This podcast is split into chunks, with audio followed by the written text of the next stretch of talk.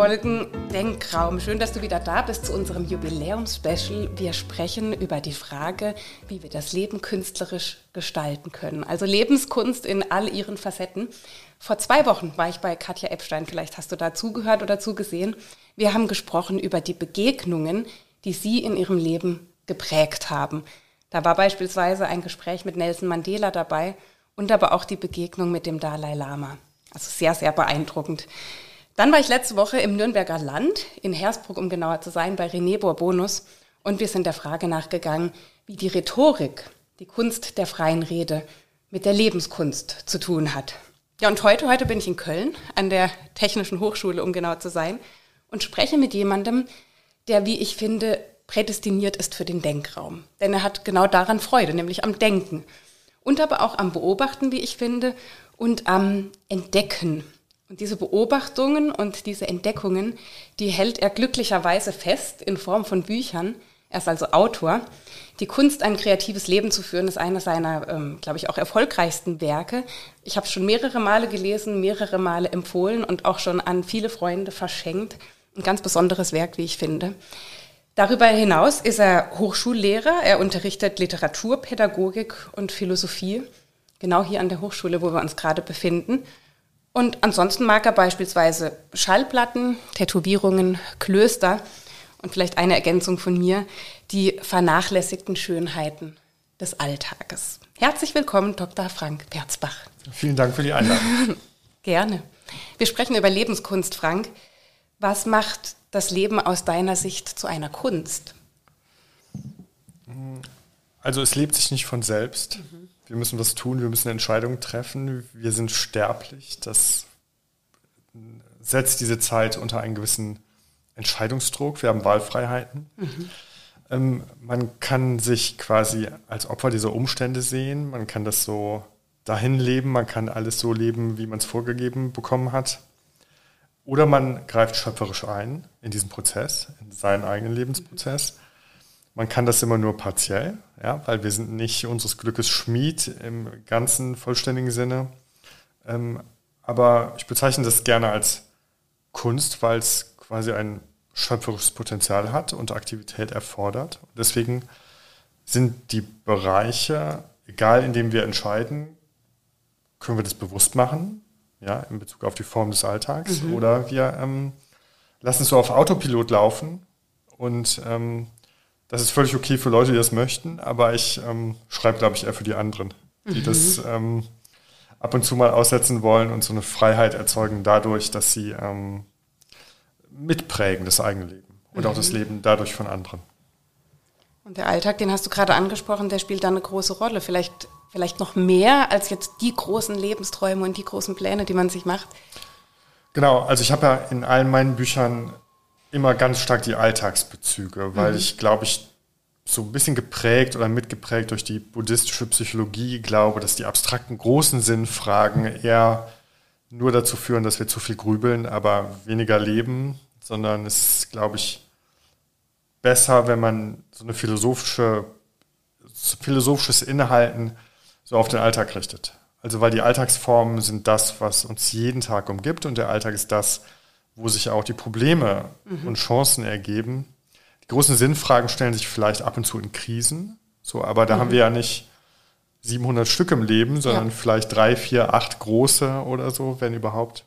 In Krisen entwickelt man sich stark, aber ähm, das Alltagsgeschäft ähm, ist ähm, quantitativ öfter vorhanden auch. Mhm. Also ich stehe morgens auf, ich ziehe mich an, ich esse, ich äh, gehe mit Medien um, ich habe ein Verhältnis zur materiellen Welt. Ich führe Beziehungen zu Menschen und anderen. Ich führe Beziehungen ähm, in vielfältigen Formen und ähm, das ergibt sich ja nicht von selbst heute, was ich da zu tun habe. Also mhm. im Mittelalter steht man auf, es gibt Kleidungsvorschriften, von denen man nicht abweichen darf. Man äh, hat das Essen, was einem halbwegs zugänglich ist. Ähm, und es gibt nicht so viel Entscheidung. Man hat Berufe, die vorbestimmt sind durch mhm. die Klasse, in der man geboren wurde. Heute ist die Welt anders. So, man wird morgens, wir werden morgens alle gleich wach und dann ziehen wir uns an. Und mit der Kleidung mhm. entscheiden wir schon, wie wir uns selber fühlen, wie wir behandelt werden, als was wir gesehen werden wollen. Mhm. Und das Spiel geht quasi los. Und äh, man bereitet sich Frühstück zu und es ist hochgradig die Frage heute, was esse ich? Ja. Mit diesem Essen forme ich mich, ich forme die Umwelt, ich forme das Soziale. Mhm. Ähm, es betrifft den Genuss. Ja, also Genuss ist ein großer Teil für mich der Lebenskunst. Also diese ganze Tradition nach Epikur, die quasi der Genuss als Teil der Lebenskunst sah, ist ja leider abgeschnitten worden durch ein etwas seltsam verstandenes christliches, christliche Philosophie des Mittelalters, die sofort den Genuss zur Untugend erklärt, ähm, die bei Genuss sofort Völlerei, maßlose Sexualität sieht. Und ähm, ich möchte das ein bisschen wieder zurückholen, dass wenn wir uns diesen Fragen des Genusses konstruktiv widmen, mhm. ähm, ist das eines der schönsten Dinge, die es gibt auf dieser Welt. Ähm, aber um genießen zu können, brauchen wir gewisse Begrenzungen, wir brauchen mhm. gewisse Tugenden auch. Ähm, ich mag schon diese Figur ausgehend vom frühen Playboy, aber man müsste in heutiger Variante sagen, natürlich, wenn ich genießen will, dann muss es so eine Art achtsamer Playboy mhm. sein im Umgang mit der Schönheit und muss sie auch begrenzen und muss Verantwortung tragen. Und dann wird es zu was Wundervollem, ja, auch zu was Heilsamem. Und so kann man alle Alltagsformen durchdenken und sich endlos ihnen widmen. Ja, und das finde ich an sich in dieser Variante ist schon jeder Alltag eine Herausforderung, aber mhm. auch ein schönes Spiel mit diesen Formen. Das rechte Maß höre ich da so ein bisschen raus. Oder auch das Maßvolle, das. Ähm ja, genau. Man kann auch kultiviert über die Stränge schlagen, aber mhm. man muss es irgendwie dann bewusst tun. Man muss das dosieren. Und wir kennen alle Lebensphasen, wo es vielleicht aus dem Ruder läuft. Ähm, wir können, aber auch auf der anderen Seite kennen wir zu viel Enge und zu viel Gewohnheit mhm. und zu viel nicht mehr quasi uns ergehen in, den, in diesen schönen Dingen. Deswegen, ich habe viel über Schönheit ja immer geschrieben. Äh, Schönheit ist immer da, wenn ich sie wahrnehme. Ja, im schlimmsten Tag mhm. gibt es schöne Dinge wahrzunehmen. Aber die Kanäle oder die Wahrnehmung muss ähm, für diese Atmosphären offen sein. Das kann ich aber durch Nachdenken über das Richtige oder durch Schulung der Wahrnehmung oder durch kleine Momente. Und ähm, es ist jedenfalls überall versteckt. Und äh, ich glaube, ich möchte meinen Büchern sensibilisieren dafür, dass es überall liegt. Man muss es nur mhm. sehen. Ja, es, ist, es gibt Freundlichkeit, es gibt Schönheit, es gibt Liebe, es gibt diese Dinge. Ähm, wir sind selber oft sehr ähm, oder geraten Situationen, wo sich das einschränkt in der Wahrnehmung. Mhm. Und dann denken wir, alles hat zwei Seiten, aber beide sind schwarz. Und das ist ähm, natürlich eine Sichtweise, ähm, ich glaube, es ist schon ein Weg ins Unglück, wenn wir denken, alles hätte nur zwei Seiten. Aha. Ja, also weil die Vielseitigkeit der Dinge ähm, macht es unüberschaubar. Das kann einen stressen, aber es kann einen auch natürlich erleichtern, kann sagen, okay, ich, wie agiere ich in einem Feld? Ich kann mein Leben nicht, meinen Alltag kaum überschauen. Aber man kann natürlich versuchen, ein bisschen ihn zu sortieren. Man kann Formen Aufmerksamkeit widmen. Ähm, und ich kann beginnen zu orten. So. Mhm. Nicht zwanghaft, aber ähm, ich interessiere mich sehr für Formen, mhm. weil das ist die Chance, die wir haben. So, wir können die Formen prägen. Wir können uns an einen Schreibtisch setzen, der in unserem Sinne aufgeräumt ist oder mhm. nicht. Und das hat Einfluss auf das, was ich tue. So, wir können den Stift wählen, mit dem wir schreiben. Und der hat Einfluss auf das, was ich schreibe. Mhm. Und ich mag diese Mikromomente, diesen, diese Mikroebene auch der Sicht. Ähm, ich frage das Studierende sofort am Anfang des Seminars, auf welches Papier schreiben Sie, mit welchem Stift und warum tun Sie das? Und die Leute gucken mich irritiert an und haben nicht drüber nachgedacht. Ähm, es gibt schönes Papier, es gibt schöne Stifte. Und äh, das ist nicht unbedingt eine Luxus- oder Preisfrage. Das ist eine Frage der Auswahl. Und äh, wenn ich so früh starte, prägt das die Dinge. Also wenn ich morgens eine schöne Kladde aus meiner Tasche nehme oder ein schönes Notizbuch, ähm, ist das ein schöner Moment. Mhm. So, wenn das unüberlegt zerfahren ist, ist es ein belangloser Moment.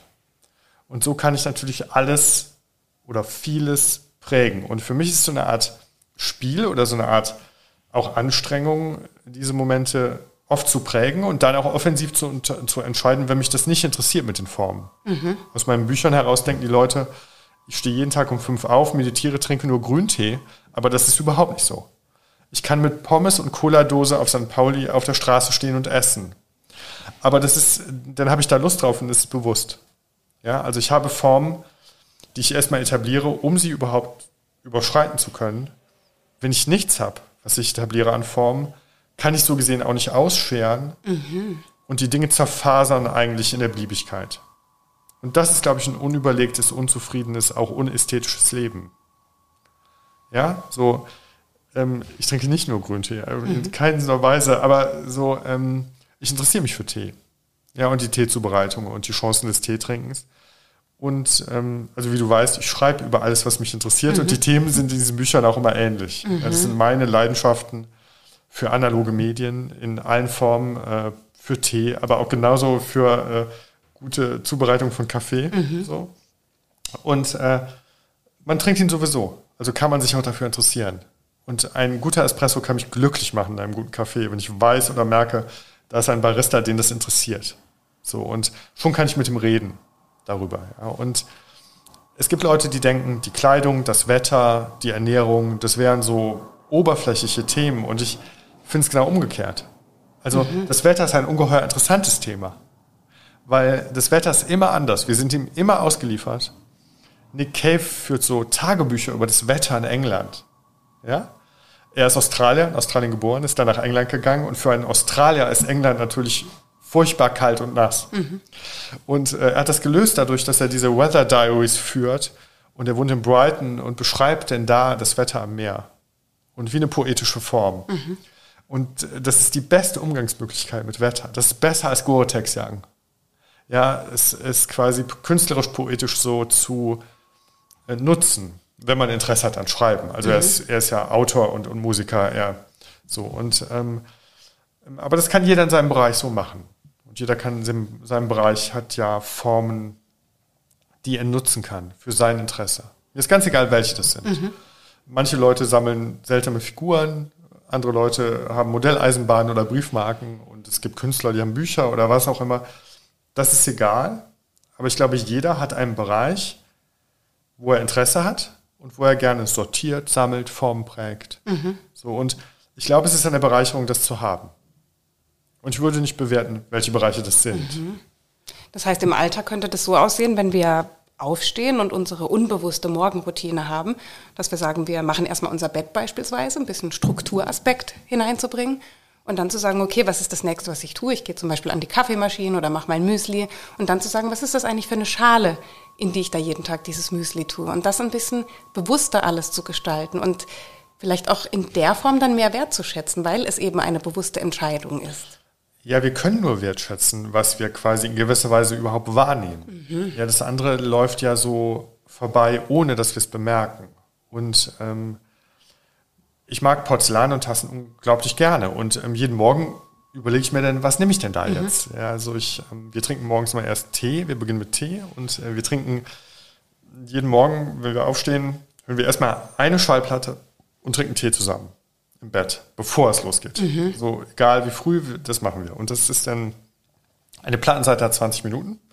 Also es sind 20 Minuten oder 40. Aber 20 sind es mindestens. Und ähm, dann ist die Frage sofort, welcher Tee, welches Teeporzellan. Und es geht los mit diesen, mit diesen Fragen. Und ähm, das heißt, es geht los eigentlich mit was sehr Erfreulichem. Und ähm, egal, wenn das Wetter schön ist, kann man es draußen machen. Und wenn das Wetter schäbig ist, freut man sich drin. Und dann überlege ich nämlich Kerzen.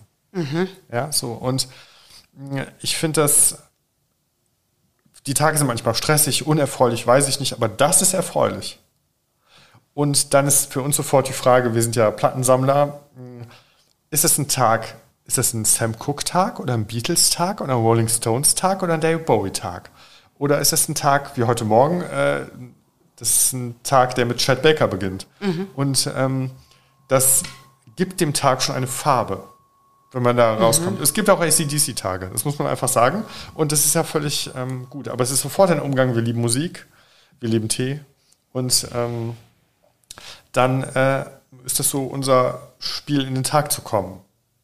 Und andere stehen gestresst an der Bahn und unerfreulich und hatten irgendwas. Und es gab auch Tage, da habe ich morgens Kaffee und Zigarette benutzt, um in den Tag zu kommen. Auch das ist Rock'n'Roll, so mhm. das kann man machen. Ähm, aber ich stehe schon da und habe so eine wunderbare Beatles-Platte gehört und freue mich auf die Zeitung, die ich abonniert habe. Und ähm, so, und dann denke ich mal, ja, ich versuche es zumindest. Ja, ich versuche es zumindest durch diesen Eingriff in diese Formen. Keiner hält mich davon ab, auch der schlimmste Tag hält mich nicht davon ab, morgens die Beatles zu hören. So, und das mhm. lasse ich mir nicht nehmen von Leuten, die mich ja ärgern oder stressen oder, ja, das, Arbeit macht nicht immer Freude, Arbeit ist nervig, Arbeit, mhm. man hat keine Lust oder ist müde. Es gibt die Beatles trotzdem. Ja. Und die machen ziemlich gut gelaunte und interessante ja. Musik. Ja? Cool. Und ähm, weiß ich nicht, es gab, wenn wir den Elvis-Film sehen, im, haben wir gesehen im Kino von Bess Luhrmann, dann haben wir natürlich eine ganze Woche, wo wir jeden Morgen nur Elvis gehört haben, weil das inspiriert hat. Mhm. Ja? Ich gucke gerade mal nebenher in dein Buch rein, da habe ich mir ein Zitat, das kommt von Wilhelm Schmidt, der hat äh, geschrieben, souverän ist, wer im Alltag zurechtkommt. Und das hat mich so gefesselt, weil dieser Alltag, dieses Alltägliche, vielleicht auch verbunden mit dem Haushalt, ja. das ist ja etwas, darüber sprechen wir kaum. Wir sprechen ja nur über die großen Dinge des Lebens. Dabei ist das ja ein ganz großer Teil unseres Lebens, den wir so oft vernachlässigen. Ja, ja Hausarbeit also du hast eben das Bett machen erwähnt, mhm. das ist ja in der Psychologie von manchen Autoren so ein klassisches Beispiel, morgens erst einmal das Bett machen und schon hat man das Gefühl der Selbstwirksamkeit und hat ja. was gemacht und es ist ordentlich. So. Ähm, diese Formen haben eine Chance und auch die Hausarbeit ist was, was für viele immer nur im Weg steht. Mhm. Für Thich und diese Meister ist es eine Achtsamkeitsübung. Das ist jetzt sehr weitgehend, aber es kann auch was dazwischen sein. Ähm, an stressigen Tagen koche ich zum Beispiel relativ gerne. Weil ich dann weiß, zum einen trinke ich schon Wein, während ich koche. Mhm. Dann, ich kann nur zehn Gerichte, aber die kann ich irgendwie ja. und das hat so eine Routine für mich. Und ähm, dann nehme ich mir Zeit und mache das so langsam. Und das zerstreut, also zerstreut mich im positiven Sinne, das zu tun. Ähm, die Hausarbeit, die, also es gibt so diesen Satz von Karl Popper, alles Leben ist Problemlösen. Man müsste aus der Sicht einer ähm, Putzkraft natürlich dann hinzufügen und Kampf gegen den Staub. Weil dieses Problem der Hausarbeit lösen wir halt nie. Es ist jeden Tag von neuem mhm. bis zum Lebensende. Und äh, deswegen ist die, ist die Frage, sehen wir das lebenslang nur als permanente Störung oder erfreuen wir uns an der sauberen Küche? Und natürlich habe ich da nicht immer Lust zu, aber ich erfreue mich sehr, wenn es sauber ist und aufgeräumt ist. Mhm. Und im Gegensatz zur intellektuellen Arbeit, die ich sonst ja habe, wo man vor Computer sitzt, wo man Texte schreibt, wo man irgendwie nach einem harten Tag das Gefühl hat, nichts ist da, was sichtbar ist. Mhm. Wenn ich die Küche aufräume, ist die fertig und das ist sichtbar. Und dieses unmittelbare Feedback, das Ergebnis sofort zu sehen an der Hausarbeit, ist eine gute Ressource. Weil ich habe manchmal nicht eine Einschätzung, wie ist der Text, den ich jetzt heute geschrieben habe, oder wo ist der überhaupt, oder ist das überhaupt dort? Wenn ich meine Bücher sortiere, sind die danach sortiert. Das mhm. sehe ich. Und Hannah Arendt hatte diesen Gedanken schon aus der Arbeit geht dieses Feedback hervor, was ich sehen kann und was befriedigt. Und die intellektuelle Arbeit hat das nicht. Ich speichere eine Datei ab, die ist in einem anderen Stand wie vorher, oder ich habe mehr gelesen als vorher, aber das ist nichts Greifbares. Ja? Es gibt ähm, in einem der großen Werke über Kunst aus dem ostasiatischen Raum ein Kapitel, das heißt Kunst beginnt zu Hause. Mhm. Und der Autor, auch ein buddhistischer Meister, schreibt dann, der Künstler sollte sich darum kümmern, wie akkurat die Handtücher im Badezimmer gestapelt sind. Und so wird man Künstler. Nicht durch das Begaffen von Gemälden im Museum, sondern ist die Frage, was für eine Ordnung hat man vor sich? Welche Ordnung prägt man?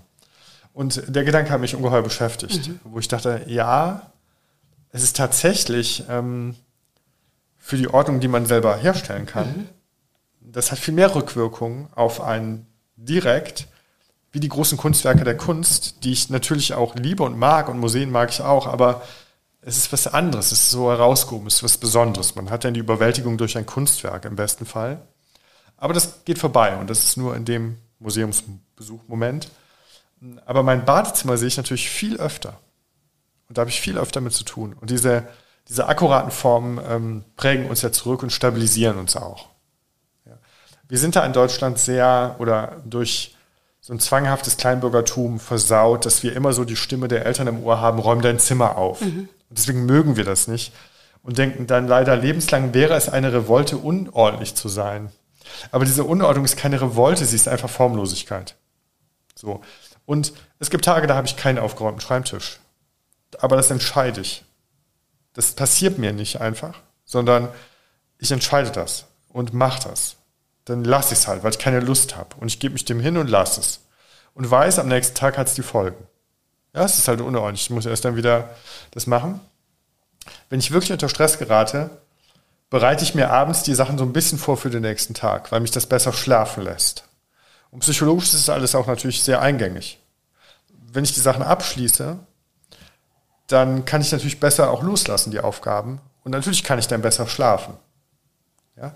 Wenn ich aus so einem Chaos halbtrunken ins Bett stürze, sieht das anders aus. Und das kann ich mir leisten, wenn ich weiß, am nächsten Tag ist nichts Wichtiges. Also vor einem langen Podcastgespräch mit dir, wo ich mich ja konzentrieren soll und schlaues Zeug reden soll, ähm, lande ich nicht betrunken um fünf morgens im Bett, weil dann weiß ich, na, das hat dann Folgen. Und das hat Folgen, die sind im Netz sichtbar und ja. die Leute denken, was redet der denn da? Ja, so. Deswegen muss ich ein bisschen überlegen mhm. Ne, und ein bisschen dosieren. Und ich habe nie Ansprüche, dass das zu 100% gelingt. Ich bin nicht gegen, ich bin eigentlich gegen Prinzipien. Mhm. Ich denke immer situativ entscheiden und 80 Prozent brauche ich so eine Leitlinie, damit die Form bleibt. In dem Moment, wo du ähm, Kraft hast, prägst du die Form, ja, und in dem Moment, wo du kraftlos bist, hält die Form dich als Antwort. Das ist so die Regel. Mhm. Ja. Das heißt, so je mehr ich unter Druck gerate, desto mehr versuche ich mir ordentlich den Tee zu, zuzubereiten, Pausen zu machen, ähm, weniger Kaffee zu trinken, weniger Zucker, so damit sich das nicht noch hochpitcht. Weil ich bin schon dann sehr unter Stress. Oktober ist ein schrecklicher Monat, Semesterstart, Frankfurter Buchmesse. Diese Woche erscheint ein Buch von mir. Alle wollen was von mir. Ähm, da muss ich mich konzentrieren und ruhig bleiben. Sonst gehe ich unter in diesem Monat. Ne? Und äh, meine Versuche gehen dann über diese Alltagsform. Nicht über das Grübeln, sondern über die schlichte Zubereitung, langsame Zubereitung von Dingen. Über die Handtücher im Badezimmer. Das klingt sehr trivial, aber mir ist das wichtiger als die Frage des Sinn des Lebens. Die kann mhm. ich nicht beantworten. Ich weiß es nicht. Das Schöne daran ist ja, dass wir das in der Hand haben, dass wir das mit, also nicht nur mitgestalten, dass wir es gestalten können, ja. Und genau. vielleicht dann auch in einer Zeit, wo wir oftmals den, das Gefühl haben, dass wir so ausgeliefert sind und eben keinen Einfluss haben, sind diese Kleinigkeiten des Alltages eben etwas, was wir aktiv gestalten können. Ja, ich bin, ähm, es ist ja die ostasiatische Vorstellung und der hänge ich auch in gewisser Weise an, ähm, in diesem Spiel von Handlungen, die aufs, auf uns zurückfallen und auf das Spiel der auch vielleicht der Vorbestimmtheit oder der, der Dinge, die wir nicht beeinflussen können. Ich bin in diesem Strom von Energie ja nur frei in dem Moment, wo ich mich konzentriere. Nur wenn ich mich konzentriere, bin ich frei. Sonst bin ich fremdbestimmt. Wenn ich zerstreut bin, bestimmen andere alles, was durch mich durchgeht, gesellschaftlich oder soziologisch oder der Autopilot bestimmt. Wenn ich mich konzentriere, dann bin ich frei und kann entscheiden auch. Und ähm, das bedarf einer gewissen Übung und sicher auch einer gewissen Erfahrung, aber ähm, ich kann halt meine Küche aufräumen. Aber ich kann nicht den Krieg in der Ukraine beenden. So, ich kann mich politisch engagieren oder spenden, aber ich werde diese Fragen nicht lösen. Das ist übergeordnet. Ich kann nur sehen, dass ich mich positioniere.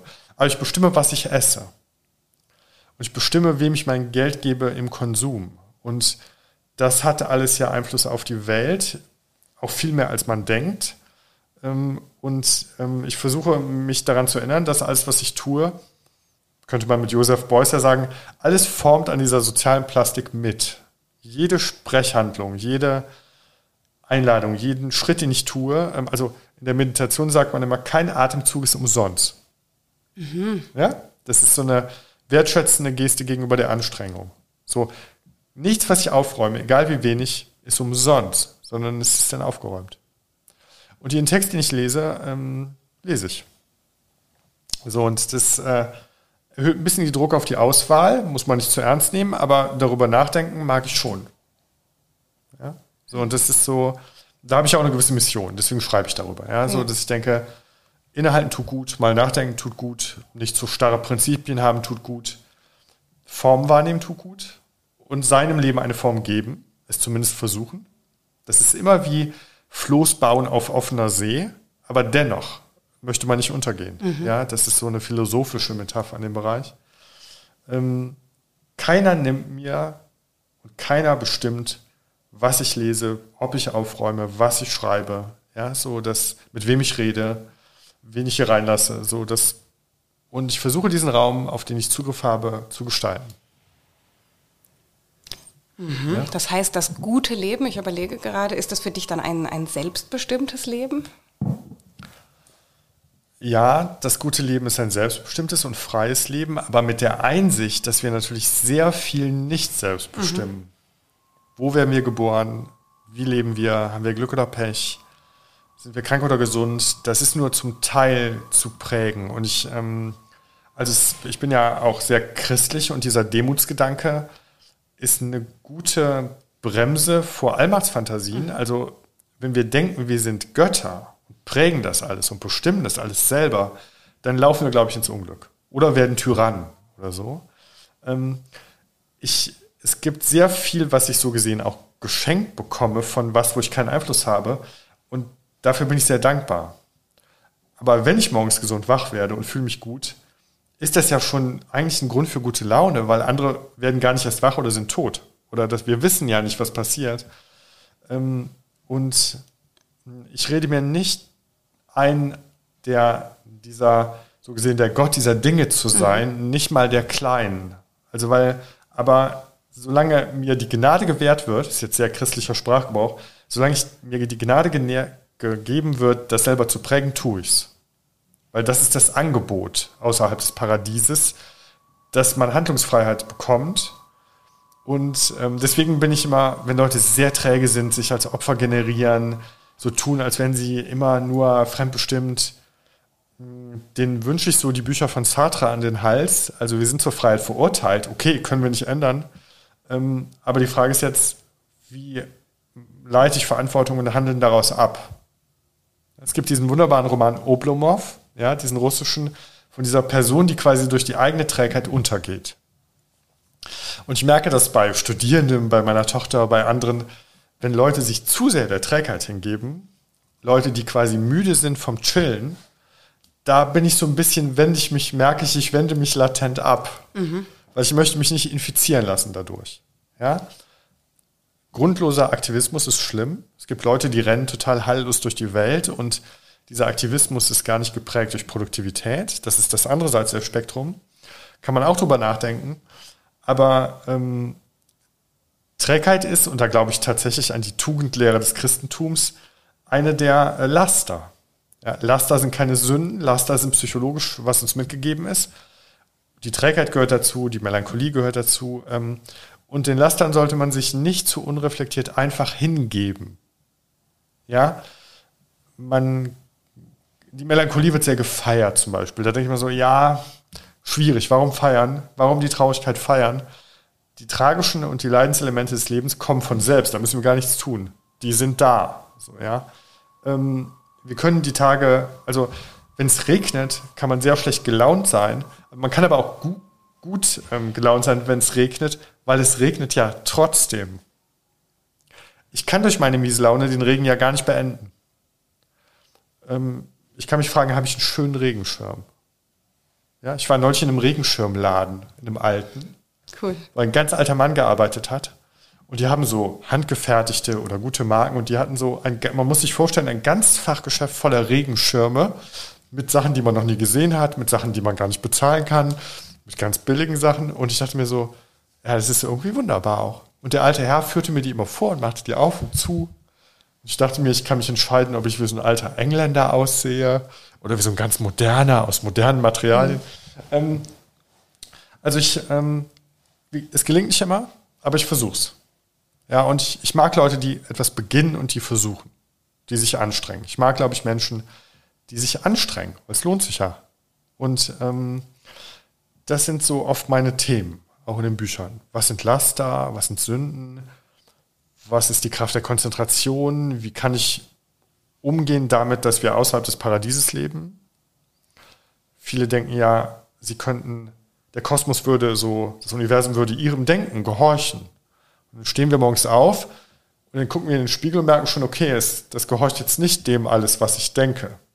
Schon wieder diese Beleidigung durch diesen Kosmos, dass der macht, was er will und nicht, was ich will. Und ähm, das führt schon zu Trouble.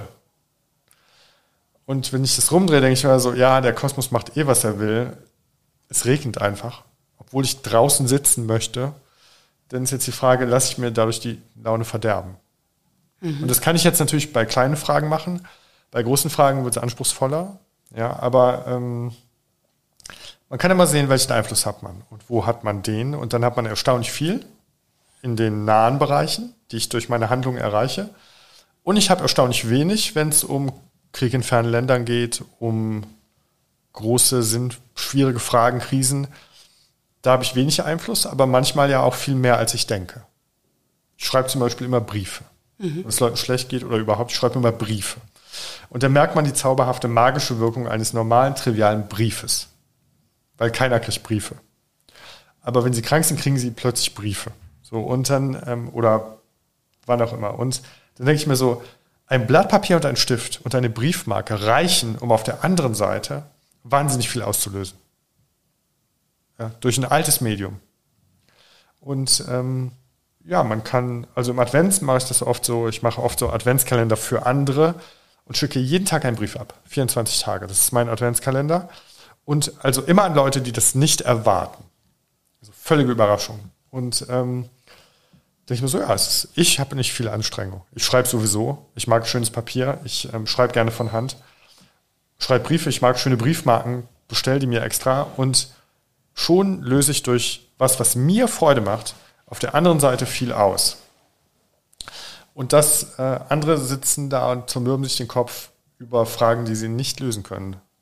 Mhm. Ja. Ich finde das total spannend. Du sagst auf der einen Seite, wir haben sehr viel Einfluss in unserem Einflussbereich. Anstrengen lohnt sich.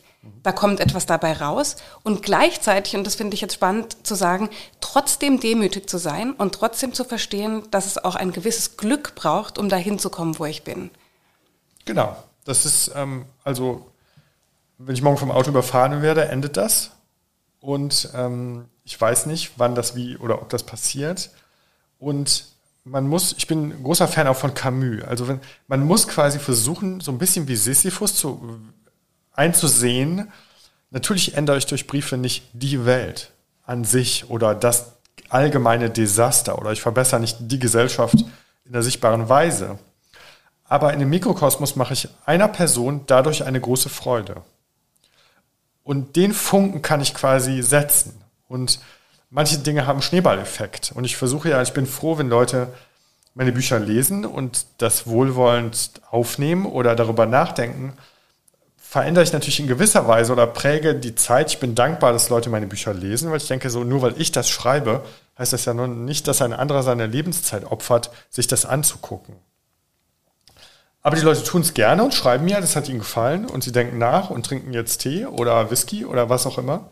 Und dann denken wir so, ja, okay, gute Mission. Dafür lohnt sich die Anstrengung mhm. auch, weil natürlich ist es oft Schufterei und Schreiben ist sehr einsam. Ich bin sehr viel alleine dadurch. Das sind so die Kosten. Aber ich bin nur stellvertretend einsam. Und wenn ich darunter leide, unter dieser vielen Zeit alleine lesen, alleine schreiben, denke ich, ja, aber das hat ja einen Sinn. So, ich schiebe diesen Stein, diesen Berg hoch und äh, die lohnt sich die Anstrengung. Andere Leute lesen es und sind vielleicht bereichert oder unterhalten oder führen ein aufregenderes Leben. Und äh, dann denke ich so, ja, ich, diese Askese lohnt sich auf der anderen Seite. Und natürlich rollt der Stein wieder runter, weil ich werde weder reich dadurch noch. Ähm, also es hat, ich mache das ja auch freiwillig. Ich müsste nicht Bücher schreiben. Also ich kann auch einfach normal arbeiten gehen, Alltag, einen anderen Job und habe Feierabend. Aber ich habe mich irgendwann entschieden, ich wollte schreiben und will schreiben, ist der Lebensmittelpunkt auch. Also schreibe ich über alles, was mich interessiert. Es gibt keinen Grund. Es gibt auch Autoren, die klagen dann über alles. Denke ich mal, ja, kann ich nicht leiden, weil schreib halt oder schreib nicht, aber klag nicht. So, das sind klagende Intellektuelle, ja, die dann oft ja gut situiert, verwöhnt leben ich mag es nicht, wenn Leute klagen mhm. über Befindlichkeiten. Ich, man kann klagen über sehr ernste, schlimme Dinge, aber nicht über den Befindlichkeitsschrott des Alltags. Also meine Tochter ist zwölf und die ist natürlich jetzt in einem Alter so Rande der Pubertät, kein Bock für viel, so die klagt darüber, dass sie atmen muss, weil es so anstrengend ist. Jeder hat diese Phasen mhm. im Leben und das bringt mich wirklich eine herausfordernde Grenze. Du hast René erwähnt. René hat ja ein wunderbares mhm. Buch geschrieben, wie man mit Kindern redet. Und äh, kann ja eh wunderbar reden. Auch René, auch mal, by the way, wirklich auch eins rhetorisch meiner Vorbilder. Ich werde das nie können wie er, das ist aber egal, aber das ist ein Mann von großer Kraft der Sprache. Und die Energie, die man mit Klagen vergeudet, könnte man nutzen, um irgendwas Nützliches aufzuräumen. Es gibt immer was zu tun. Und ich bin da ein bisschen unerbittlich, glaube ich. Aber ich will mich dem nicht hingeben. Was glaubst du, würde solchen Menschen helfen? Warst du selbst schon in so einer Situation, wo du dich wiederfindest und in dieser Trägheit vielleicht auch? Ja, ich hatte auch Lebenskrisen und ich hatte auch, habe mich auch zu viel hingegeben diesen Dingen. Ähm, es ist im Moment eine Phase, wo ich das nicht tue. Ich weiß nicht, ob es mich wieder ereilt irgendwann. Aber es ist, ähm, ich würde erstmal sagen, mich stört das nicht, solange mich das nicht unmittelbar betrifft, weil jeder soll sein eigenes Leben führen. Und wenn man ein Oplomov-Leben führen möchte, stört mich das gar nicht. Also ein was für ein Leben? Oplomov, also die, die russische Figur, die ah, so ja, untergeht, okay. weil sie so mhm. träge ist. Ja. Ähm, die Oplomoverei gibt es mhm. diesen Begriff ja. ähm, in dem Roman auch. Ähm, mich stört das nicht. Mich stört auch nicht, wenn Studenten nicht arbeiten, weil es ist ja deren Studium, nicht meins. Ich bin da nicht verantwortlich. Es freut mich, wenn sie sich engagieren, dann helfe ich ihnen auch. Ich helfe keinen Leuten, die sich nicht anstrengen. Ähm, wenn es Leute in meinem Umfeld sind, ich habe so eine begrenzte Ressource, mir das anhören zu können. Also ich bin da nicht immer, also wenn es meiner Meinung nach so Scheinprobleme oder mhm. Luxusprobleme sind, bin ich da nicht sehr, ich habe dafür aber einfach auch nicht so viel Zeit, das muss ich sagen. Also ich kann nicht eine Stunde, also wenn ich einem eine Stunde einräume, kann ich mir nicht eine Stunde Klagen anhören. Wenn es ernste Probleme sind, höre ich gerne zu, aber ich muss so merken, dass es ein bisschen Veränderungswillen gibt, vielleicht. Ähm, also ich versuche mich abzugrenzen. Das ist, glaube ich, das. Ich versuche freundlich zu bleiben, aber mich abzugrenzen gegenüber dieser Kultur der Trägheit. Mhm. So, weil ich doch Fan bin von Anstrengung, Konzentration, mhm. Erwachen, mhm. Prägen. Mhm. So. Das heißt nicht, dass ich mal bierernst arbeite oder immer nur diszipliniert bin. Ähm, aber die Klagekultur geht mir manchmal zu weit. Mhm. So in New York haben die Leute sehr viel härtere Lebensumstände, wenig Urlaub, durchschnittlich nur 200 Dollar Rückhalt, zwei Wochen Kündigungsfrist ähm, der Wohnung. Die haben, das ist eine riskante Gesellschaft da in New York. Und wenn man da rumläuft, erlebt man nachts um drei in einem Scheißburgerladen unterbezahlte Leute, die gut drauf sind. Und dann kommt man zurück nach Deutschland, in ein Land mit Krankenversicherung, Mindestlohn. Äh, es kann einem eigentlich nichts passieren in diesem Sozialsystem oder der Mittelschicht kann wenig passieren in diesem Sozialsystem. Und die Leute sind schlecht gelaunt, weil sie an der Theke bei der Post vier Minuten warten müssen. Und das verstehe ich nicht. Ich verstehe nicht, warum man sich hier im Alltag über Dinge aufregt, die kein Grund sind zu klagen. Ich warte auch zehn Minuten bei der Post, ist doch egal. So, das, ich verstehe das. Ich verstehe die Leute nicht. Die Übellaunigkeit in Deutschland, die, diese mürre, murren, murrende Art, dieses Grandlertum für nix. Bei guten Rahmenbedingungen. Mhm. Man könnte in der gleichen Zeit gut gelaunt sein. Und alle hätten es leichter. Ja. Und ich bin nur sehr partiell Freund der amerikanischen Kultur, weil da ist vieles, was sehr eigenartig ist und aber so ein, so ein Alltag in New York, in einer vollen Stadt, die laut ist und man erlebt, die Leute rempeln nicht. Die Leute sind zwar ziemlich busy und ziemlich schnell unterwegs, aber es hat doch eine gewisse Freundlichkeit und Arroganz. So, und da klappt irgendwie nichts. Die, an der Ampel stehen hunderte Leute und alles, alles hupt oder so, aber die Leute fahren nicht aggressiv Auto mhm. oder die Leute sind nicht aggressiv. Und das hat mich alltagskulturell sehr beeindruckt. Und dann denke ich mal, wir könnten uns was abschneiden mhm. von dieser Freundlichkeit und man erlebt sie auch, aber man erlebt sie halt immer nur, man erlebt dann sofort auch 50 Prozent ja. von Leuten, die einen anmotzen. Und ich weiß nicht, warum mich eine Frau oder Mann irgendwo im Alltag in einem Dienstleistungsverhältnis, also warum sind, warum leben wir in dieser Servicewüste? Warum, da denke ich mal so erst, ich bin auf der Suche nach den Gründen dieser, dieses Lamentos. Mhm. Mhm. Ja, und ich würde lieber freundlicheren Leuten begegnen und ich ärgere sie dann durch noch mehr Freundlichkeit. Ja. So und Manche provoziert es richtig. Und ähm, es ist eine hohe Schwelle, bis ich motzig werde. So, da muss man mir wirklich so übel kommen. Aber ich möchte, vielleicht muss ich darüber mal einen Text schreiben. So nach dem Motto, seid freundlicher. Ja. Also so, seid im Alltag einfach mhm. freundlicher. Mhm. Jetzt haben wir viel über Alltag gesprochen. Ein großer Bestandteil unseres Alltags neben der Haushaltsführung ist die Arbeit. Da ist der Begriff der Work-Life-Balance, also im Sinne von, es gibt Arbeit auf der einen Seite und Leben auf der anderen Seite ja in, in aller Munde. Wie definierst du für dich die Arbeit und wie passt die zur Lebenskunst? Ja, ich lehne dieses Work-Life-Balance-Modell ja ab, quasi grundsätzlich, weil es nur für bestimmte Arten von Arbeit zutrifft. Jede Art von ausbeuterischer, entarteter Arbeit, wirklich im Sinne von Karl Marx, dafür trifft es zu. Mhm. Ja? Weil diese Art von entarteter, ausbeuterischer Arbeit das Leben der Menschen zerstört. Und ähm, das haben wir in sehr vielen Bereichen und weltumspannt oder global gesehen in unsäglichem Ausmaß. Wir haben aber in den Wohlstandsgesellschaften sehr viele Berufsgruppen und sehr viele Berufe, die so wohl situiert sind, dass man sie als kreative Arbeit ausüben kann. Und für diese Arten, für diese Felder oder Milieus gilt das Modell nicht, weil dann ist Teil, dann ist die Arbeit der größte Teil oder ein großer Teil des Lebens. Und ich ähm, trenne Arbeit und Leben gar nicht. Also ich, das kann man als Autor natürlich auch nicht, weil alles, was ich erlebe, tue, mache, ist in gewisser Weise auch Vorbereitung für die Dinge, die ich schreibe. Mhm. So jedes Gespräch, jede Begegnung, es gibt Musen, es gibt so, so ich trenne es gar nicht. Und ähm, wenn man das nicht trennt, ist Arbeit auch eine Lebensform. Ich trete mit meiner Arbeit einer Wertegemeinschaft bei, das, die mich ungeheuer prägt. Jede Arbeit prägt einen. Man sollte nicht die Idee haben, man macht das nur für den Lebenslauf, weil man wird auch in einem Jahr sofort ein anderer. Und also man muss sich entscheiden, Arbeit ist das Hauptinstrument, diese Welt zu verändern. Das tun wir vor allem durch unsere Arbeit. Das können wir sehr heilsam tun und sehr, sehr destruktiv tun.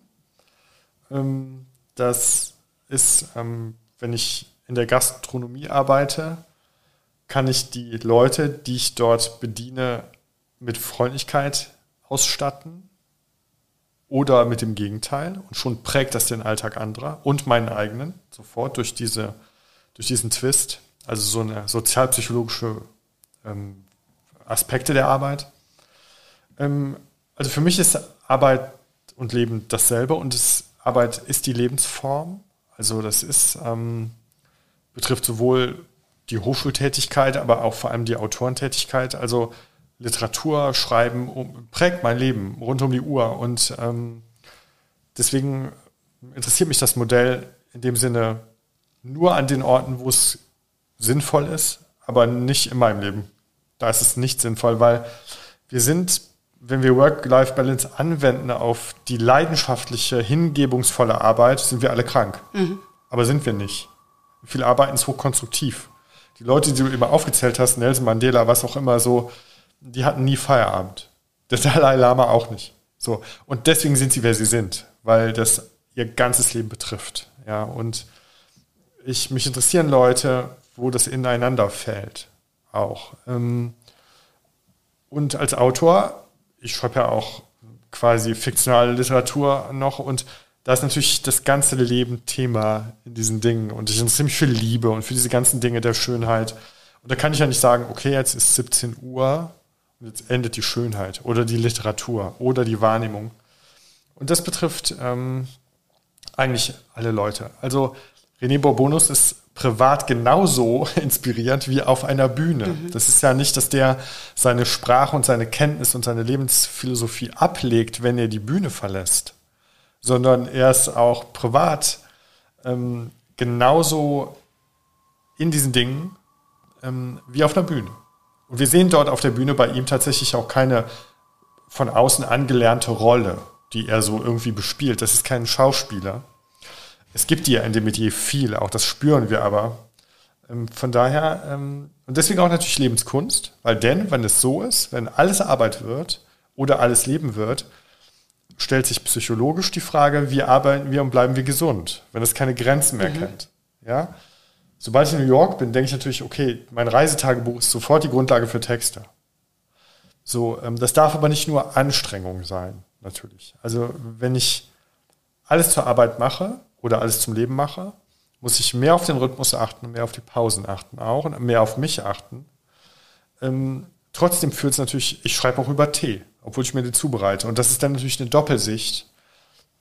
Es gibt auch Leute, die werfen mir das vor oder die werfen das dem Autorenleben vor. Ich hatte neulich noch interessante Auseinandersetzungen mit, mit einer Freundin, die dann sagte, du verwendest alles quasi. Und sag ich, naja, das, wenn wir uns Briefe schreiben und du weißt, du schreibst mir ein Gedicht da rein und das ist für mich hoch inspirierend und passt zu den Themen, zu denen ich schreibe, dann gehe ich diesem Gedicht jetzt nicht extra aus dem Weg. Dann bin ich dir dankbar, dass du mir das in mein Leben gebracht hast. Und das ist Inspiration, so gesehen. Aber es gibt Leute, die sind das nicht gewöhnt oder sehen das kritisch. Dass man alles verwenden kann. Mhm. Dann darf man nicht mit Autoren befreundet sein. Ja, das muss man wirklich sagen, weil das, ähm, auch René geht ja durch den Tag oder er hat zwei Kinder und natürlich ist das Erleben seiner Kinder Grundlage für ein Buch mit Kindern reden. Und ähm, ich würde ihm das nicht vorwerfen, sondern ich schätze selber nur Dinge, wo ich merke, die Autorinnen und Autoren haben fundamentale Erfahrungen in den Bereichen, über die sie schreiben. Die, die Autorin von Shades of Grey hat ganz sicher noch nie Handschellen gesehen im Bett. Das weiß man auf Seite 3 in diesem Roman, mhm.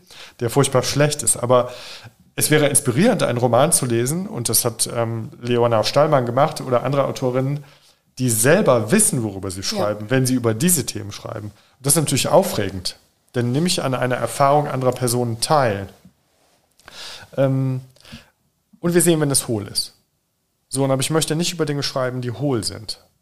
So, ich schreibe über Jazz, über Popmusik, ich schreibe über den Glauben, weil ich glaube, ich bin.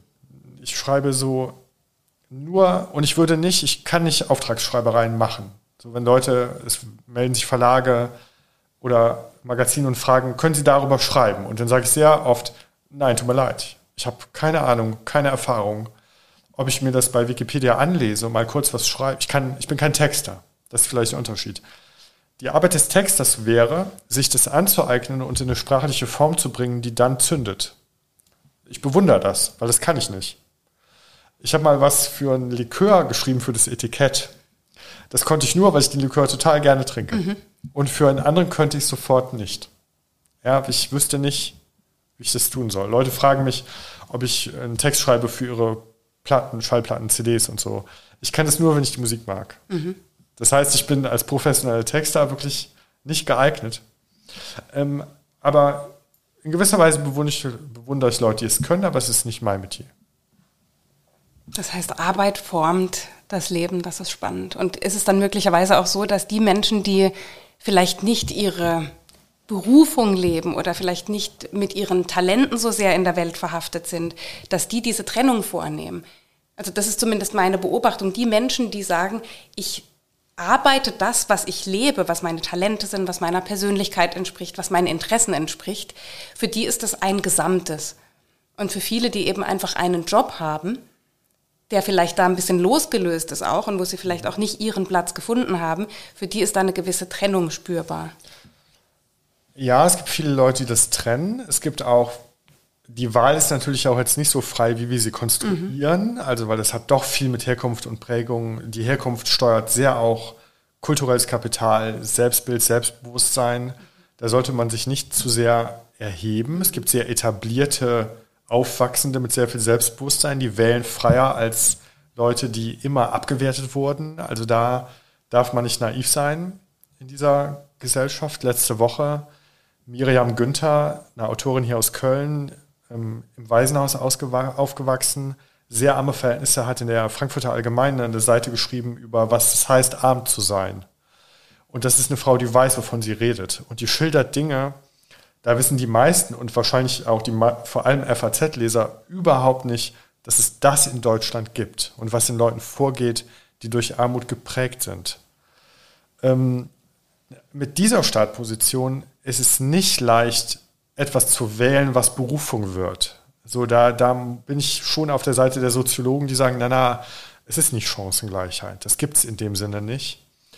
Mir sind auch viele etablierte Leute zu träge und denken, sie wären zu unfrei. Aber, ähm, und Miriam Günther ist jetzt ein Beispiel von maximal schlechter Startposition und heute ist sie Autorin und gibt Workshops, mhm. vor allem für Benachteiligte. Ähm, die hat sich da rausgearbeitet, aber das ist natürlich auch Bewunderung für die eigene Kraft. Sie ist katholisch, wenn ich das richtig gelesen habe. Sie bezieht daraus Kraft, aber sie hat keine mitgegeben bekommen von Herkunft von Eltern. Ähm, dennoch habe ich auch die Hoffnung, dass jeder an einen Punkt gerät, wo er sieht, dass er durch die Arbeit, die er macht, sich und die Welt prägt. Und auch im Bereich der einfachen Jobs gibt es ja Unterschiede, was ich da wie mache. Ähm, es gibt in der Glücksforschung Untersuchungen an Putzkräften in amerikanischen Krankenhäusern und das ist wirklich nur ein unterbezahlter Scheißjob. Zum Teil waren die glücklicher als die Chefärzte, weil sie deuten ihre Arbeit im Krankenhaus zum einen so, dass sie sagen, wenn hier keine Hygiene herrscht, sterben hier alle. Also wir sind eigentlich so wichtig wie die Chefärzte. Und sie helfen zum Beispiel Leuten auf den Gängen, die Zimmer suchen und fühlen sich so, sind nett zu den Leuten und haben so Erfüllung. Und das ist eine Fähigkeit, einen Scheißjob so zu gründen. Aber natürlich ist der Kapit Paketbote, der wirklich einen unterbezahlten schlechten Job hat, eigentlich der, der die Weihnachtsgeschenke bringt. Und wenn wir die Leute spüren lassen, oder dann sind das die Weihnachtsmänner. Also, weil wir wissen, welche Stellenwert im Moment der Versand hat oder in Corona-Zeiten hatte. Und ich wäre sehr dafür, diese Bereiche sehr viel besser zu bezahlen und sehr viel mehr Anerkennung. Es gibt Leute, die sind herablassend gegenüber Paketboten, gegenüber Krankenpflegern, gegenüber Lehrern, gegenüber bestimmten Jobs. Das halte ich für eine unsägliche Arroganz. Die Helden dieser Gesellschaft sind Putzkräfte, weil sonst haben wir ja kein sauberes Land, sind Paketbotinnen und Boten, sind Krankenschwestern, sind Lehrer, das sind die Helden. Die Leute, die den Porsche fahren, in den etablierten Bereichen und die eine Uhr am, am, an der, am, am tragen für 15.000 Euro, sind die, die übersehen, dass irgendwie 500 Meter neben ihrer Scheißuhr mit 15.000 Euro die Toiletten auf den Schulen kaputt sind und das sind sie jahrelang, weil sie kein Geld ist zur Renovierung. Ich finde, da stimmt was nicht. So, und da ist viel Gestaltungsspielraum. Man könnte anders umgehen mit diesen Privilegien. Ja, diese, es gibt, viel wird gesprochen über diese Privilegien und über Benachteiligung, aber man sollte erstmal darüber sprechen, welche Verantwortung bringen Privilegien? Ja, und da sind, hören die Leute strategisch gerne weg mhm. auch. Ja, also das, ähm, wenn Leute sehr viel Geld haben, gehen wir immer davon aus, das wäre eine Berufung, die sie denn, der sie folgen. Aber es ist ja gerade umgekehrt so.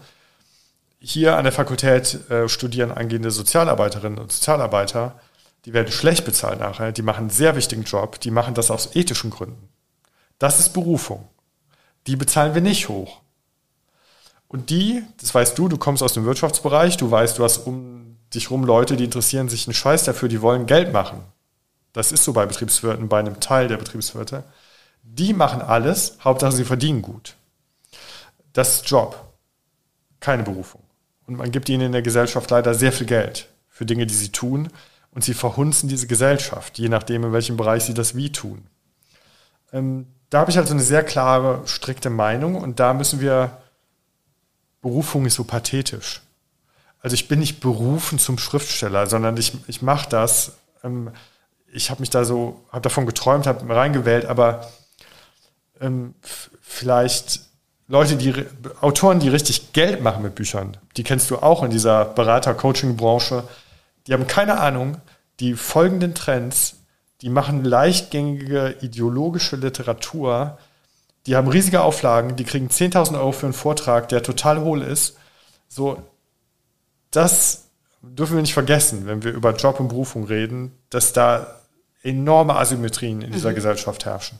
Ja, und ich schreibe diese Bücher auf der Grundlage von Erfahrung, Ausbildung, Fachwissen, so, dass ich kriege kein Zehntel von dem Geld mhm. natürlich oder von den Auflagen, die irgendwelche Blender, die irgendwie sich auf Bühnen stellen mit Headsets, so und die die Leute verführen wie so Rattenfänger. Ja, ähm, deswegen auch das ist eine Unterscheidung. Es gibt das klassisch. Wir unterstellen das jedem Pfarrer, jeder Pfarrerin, dass das Berufung ist und so. Würde ich sagen, kommt drauf an. Ja, es, das hängt nicht an Berufsgruppen. Und es gibt Leute, die, ich habe schon Paketboten getroffen, die machen das total gerne. Und äh, Berufung wird es durch eine sinnhafte Ausdeutung der Tätigkeit. nicht durch Geld und nicht durch pathetische Titel. Ja, ich habe einen Juraprofessor kennengelernt, ähm, etablierter, großer Mann und so, und in einem anderen Kontext. Und er sagte dann, er war, also er war in Rente schon. Mhm. Natürlich eine Villa, alles, was die so haben in diesem Bereich. Der sagte, er war sein ganzes Leben beruflich unglücklich. Er ist Jurist geworden, weil er das musste. In so einem großbürgerlichen Haus. Und die akademische Karriere hat sich angeboten. Und da dachte ich mir, da sitzt vor mir so ein Mann, so der, der im Begriff ist so von Status, von Bildung, von Reichtum, von weiß ich nicht. Und der sagt rückschauend über sein Leben, dass er sein ganzes Leben beruflich unglücklich war. Und ein Leben als Juraprofessor ist natürlich 15 Arbeitsstunden am Tag. Sein ganzes Leben war unglücklich. Und da dachte ich mir, oh Gott. Auf der anderen Seite kenne ich so arme Künstler, die sind total zufrieden, mhm. machen ihre Musik, leben, wie ich nicht leben möchte. So gesehen, so wenig mhm. Geld haben die. So Idealisten. Aber denke ich mir, dieser Mann würde tauschen im Nachhinein. Ja. Weil der ist jetzt alt. Und ähm, natürlich kenne ich auch leidenschaftliche Ju mhm. Juraprofessoren. Recht ist ihr Leben. So. Und die beeindrucken mich. Aber da sieht man, es hängt gar nicht an diesen Fragen. Es hängt an ganz anderen Fragen. Und das sind Sinnfragen. So. Die sind jetzt schon abstrakter als das Handtücherstapel mhm. im Badezimmer. Ja. Ne? Aber es, ähm, die spielen natürlich in diese Lebenskunstfragen hochgradig mit rein. Was gehört dann noch dazu, überlege ich vielleicht als abschließenden Punkt. Wir haben die Arbeit als etwas, das Form gibt. Wir haben das ähm, gezielte, bewusste Form geben im Sinne unseres, unserer Haushaltsführung auch, im, im Sinne der Dinge, die wir nutzen zum Essen, zum Schlafen, zum Musik machen. Was ist noch Teil der Lebenskunst für dich? tatsächlich die Kunst und die Künste selber. Ich habe ja auch ein Buch über die Kunst zu lesen geschrieben. Mhm. Also ich definiere Kreativität ja als was sehr, sehr Offenes und alle Berufsgruppen betreffendes. Das heißt aber nicht, also ich selber bin dann sehr von der Musik über viele Gattungen, der klassischen kunsthistorischen Werke und der Literatur äh, sehr, sehr beglückt einfach auch. Also wir hören gute Musik, um glücklicher zu sein. Ich lese gute Romane, weil das ein sprachliches Glück ist, was Menschen geschrieben haben über Jahrhunderte. Ähm, ich kann einen tausend Jahre alten japanischen Roman lesen und kann teilnehmen an, den, an dem Denken einer Bediensteten am Hof, am Kaiserhof in Japan. So, das ist Zauberei, dass das überhaupt möglich ist. Und ähm, also mich beeindrucken tatsächlich diese ganzen Künste. Ich hebe die in den Kreativitätsbüchern nicht so sehr hervor, weil da ist das Typische über Kreativität mhm. zu reden, bei den Künstlern. Ja. Vor der Aufklärung gibt es diesen Begriff des Künstlers in dem Sinne gar nicht. Das waren alles Auftragsarbeiter und Designer so gesehen. Also Caravaggio war ein von der katholischen Kirche beauftragter Designer und hat biblische Szenen illustriert. Das ist unfassbar wichtig in der Kunstgeschichte, aber er selber hat keine Künstlerallüren in dem Sinne. Bach war angestellt, in Leipzig und hatte jede Woche was abzuliefern für die Messe und Kirchenmusik zu schreiben. Und er hat sich als dieser Handwerker verstanden. Dürer hatte seine Werkstatt, ja. Und ähm, die Jazzmusik kommt eigentlich unter natürlich Leuten, die Unterhaltungsmusik in Kneipen, Bars oder zum Tanz machen. Entwickelt sich dann langsam weiter zur Kunst oder zur revolutionären Kraft. Ähm, und das ist für mich wirklich über die letzten 2000 Jahre in allen Bereichen immer wieder endlose Inspiration. Also wenn ich, da bin ich manchmal sehr traditionell, manchmal sehr popkulturell. Also ich kann das, ich kann das so fesseln im Bereich von Hip-Hop. Ich kann das in Wien im Museum aber auch fesseln, wenn ich vor dem Raphael-Bild stehe von 1506 und bin überwältigt von dem, was ich da sehe. Ja? Ähm, die Kunst, die ja überall in unserer Gesellschaft frei zugänglich ist, wie niemals zuvor. Man findet Weltliteraturklassiker auf der Straße, auf jedem Flohmarkt für 50 Cent. Wir können Platten kaufen für einen Euro, die weltbedeutend sind. Ähm, wir können es überall sehen. Ähm, ist für mich Glück einfach. Und auch denken lernen, Schönheit wahrnehmen lernen, weil es gibt immer was zu lernen. Weil man muss sich in manche Dinge reinhören vielleicht, damit sie wirken. Und ähm, den Bereich hatten wir noch gar nicht. Also wir haben diesen Bereich Ernährung, diese ganzen Alltagsdinge, aber die Kunst ist für mich da ein starker Teil. Und es ist eine Freude, sich dem auszusetzen. Ja. Egal, ob man gerne tanzen geht ähm, und elektronische Musik hört. Mhm. So, ich höre wenig oder keine elektronische Musik, aber das liegt, ist in jeder Gattung zu haben, wenn ich mich reinbegebe. Hier in Köln ist einer der wichtigsten Plattenläden für elektronische Musik, ja, aus Niederlande, Belgien, überall fahren die Leute nur dahin. Für mich eine ganz fremde Welt, aber die Leute dort finden es in Techno, Elektro, weiß ich nicht. Und für mich sind das andere Bereiche, aber es liegt vor uns. Ne? Diese, wir gehen durch eine Stadt und überall hängen Plakate und Plakatkunst, wenn man in Zürich im Museum für angewandte Kunst so die, die Geschichte der Plakate oder die 100 besten Plakate sieht. In München war ich in einer Ausstellung von Toulouse-Lautrec über die Plakate für, die, für das Moulin Rouge und diese Zeit. Äh, das Plakat ist eine großartige Kunstform und es hängt viel Mist rum draußen. Aber eins von 20 Plakaten ist eine große gestalterische Leistung, mhm. die ich da sehe. Mhm. So, also ich muss nur rausgehen. Ich gehe durch die Stadt, gucke mir an, in Köln gehe ich durch eine Stadt, die ist 2000 Jahre alt. Man sieht die römische Geschichte überall. 1000 Seiten römische Geschichte kann man lesen, ist furchtbar unterhaltend. Man merkt, oh, alles kommt daher. Und ich gehe anders durch Köln. Ja? ja? Ich sehe plötzlich, oder in Hamburg, ich sehe so seltsame Dinge auf dem Boden und frage, was das ist. Und es sind so Markierungssteine. Es war früher zwischen St. Pauli und Altona die Grenze zu Dänemark.